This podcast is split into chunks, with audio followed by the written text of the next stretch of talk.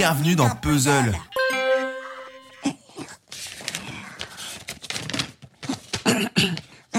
Av- Avant de commencer ce petit épisode, nous voudrions faire un erratum. Dans l'épisode précédent, j'ai quand même très bien écouté le s'il vous plaît. Sur le film Été 85 de François Ozon, John a déclaré... Nous avons déclaré euh, que le film était inspiré du livre Dance on the Grave de Jessie Kirkland alors que bah, c'est faux, il s'agit de Dance on My Grave d'Adam Chambers. Bon voilà, on s'est trompé, euh, désolé pour ça, on n'est que des hommes. hein. Bon maintenant, voici votre épisode tant attendu. Ouais, c'était bien. Eh, d'ailleurs, pourquoi c'est moi qui fais les erratums alors que c'est toi qui racontes n'importe quoi eh Bah ça c'est normal, ça, ça, ça, c'est le travail d'équipe Zen. Tu vois, là par exemple tu penses trop perso. Ah ouais, moi, je- moi je pense trop perso. Ouais ouais ouais. Bon, euh, allez, chut, ça a commencé là l'épisode. Ah bah ça tombe bien.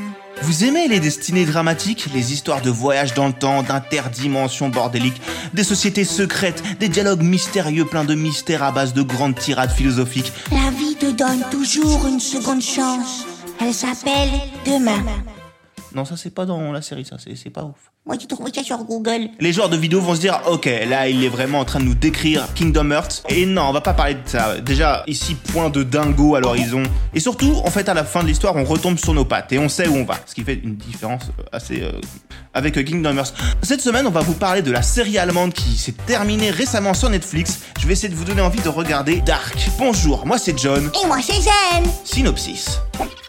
Lorsque deux enfants disparaissent dans la petite ville de Winden, son passé tragique refait surface. Quatre familles à la recherche des enfants perdus vont voir leur routine bouleversée et les secrets de chacun vont être mis en lumière. Alors c'est vraiment un synopsis qui est euh, très loin de ce qu'est la, la série au final. Loin comment?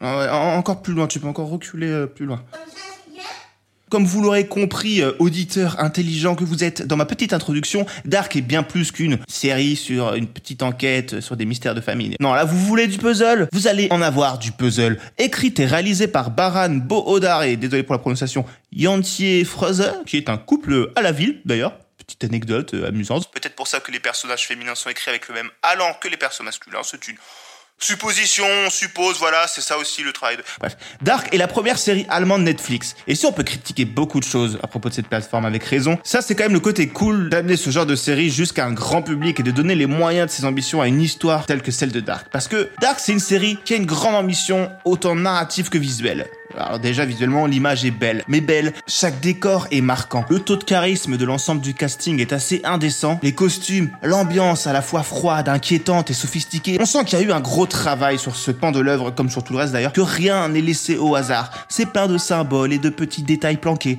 Et si à ses débuts, elle a souvent été comparée à Stranger Things parce que oui, c'est une histoire de petite ville, il y a un groupe d'ados, des trucs de dimensions qui se répondent, tout ça, des ambitions visuelles élevées, bah ça reste quand même pas très gentil pour Dark qui, elle, ne se contente pas de bêtement recracher ses influences. Euh, bah ça c'est pas très gentil pour Stranger Things. Oui, non, mais je sais que c'est facile de bâcher Stranger Things et on est, on n'est pas là pour ça, mais on voit vraiment la, la différence dans la manière dont les deux séries ont abordé leur écriture. Dark, on sent que ça a été réfléchi en amont, du début à la fin. Il n'y a pas de remplissage ou de scène inutile, il y a une vraie réflexion aussi dans la manière d'agencer, de dépeindre leur univers, leurs personnages. On peut parler du- d'une intelligence d'écriture, ouais. Ouais, bah toujours pas cool pour Stranger Things. Ça a vraiment dû être un arrachage de cheveux lors de l'écriture de cette série. Et bon, malheureusement, c'est parfois un peu un arrachage de cheveux à, à la regarder. Ouais, c'est peut-être le moment d'en parler. Dark, les épisodes, c'est des pavés, quoi. C'est dense. Il y a une quantité d'infos à ingurgiter. C'est pas une série vraiment qui se dévore, qui se binge-watch. Et en même temps, si t'en regardes un toutes les deux semaines comme ça, par-dessus la jambe, ah, c'est même pas la peine. Autant faire du tricot à la place, ce sera plus constructif. Va chercher un coca dans ton frigo et t'auras raté 12 infos. En plus, en filigrane, c'est plein de couches thématiques comme euh, le traumatisme du nucléaire, etc. Donc mieux vaut être focus. Et si vous avez la concentration d'un enfant de 5 ans, euh, tel moi, le visionnage peut s'avérer un peu douloureux. Mais voilà, faut pas hésiter à se trouver un petit arbre généalogique dès lors qu'on aborde la saison 2. Il y en a plein sur internet, ou même à se repasser certaines scènes hein, quand on n'est pas sûr d'avoir tout suivi. Et voilà, on se détend, ça va bien se passer.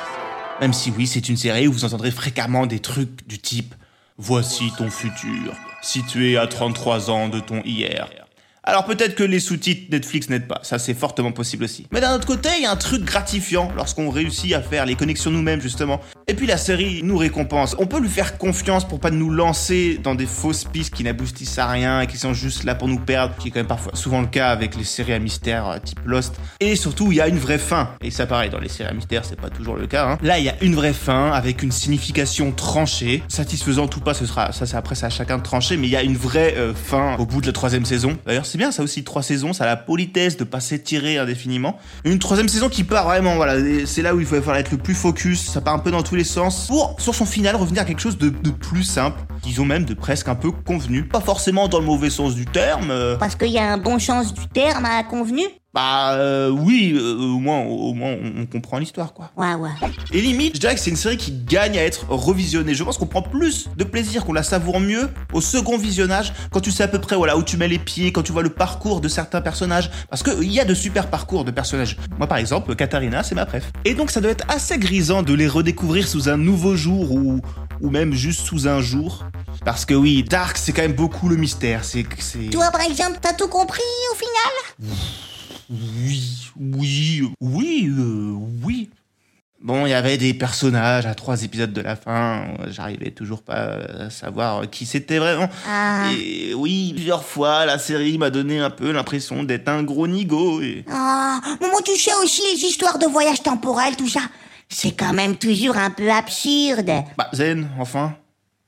Tu te rappelles quand même comment notre émission a débuté euh, euh, va vraiment falloir qu'on revienne un jour à toute cette histoire entre nous deux, mais... Bref, même si Dark c'est bien, la série n'est pas parfaite non plus. Voilà, attention Ça sent la partie des zingues Brièvement, hein, mais je dirais que la série souffre d'un ton assez uniforme.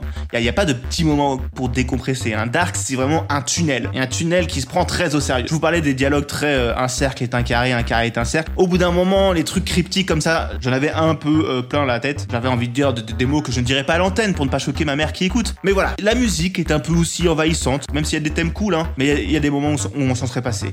Et même si visuellement la série, je le répète, c'est magnifique, la mise en scène est parfois quand même un peu plate, surtout au moment des grandes résolutions. Tous ces bails temporels, évidemment, ça permet de faire des trucs assez dingues et assez forts en termes d'intrigue.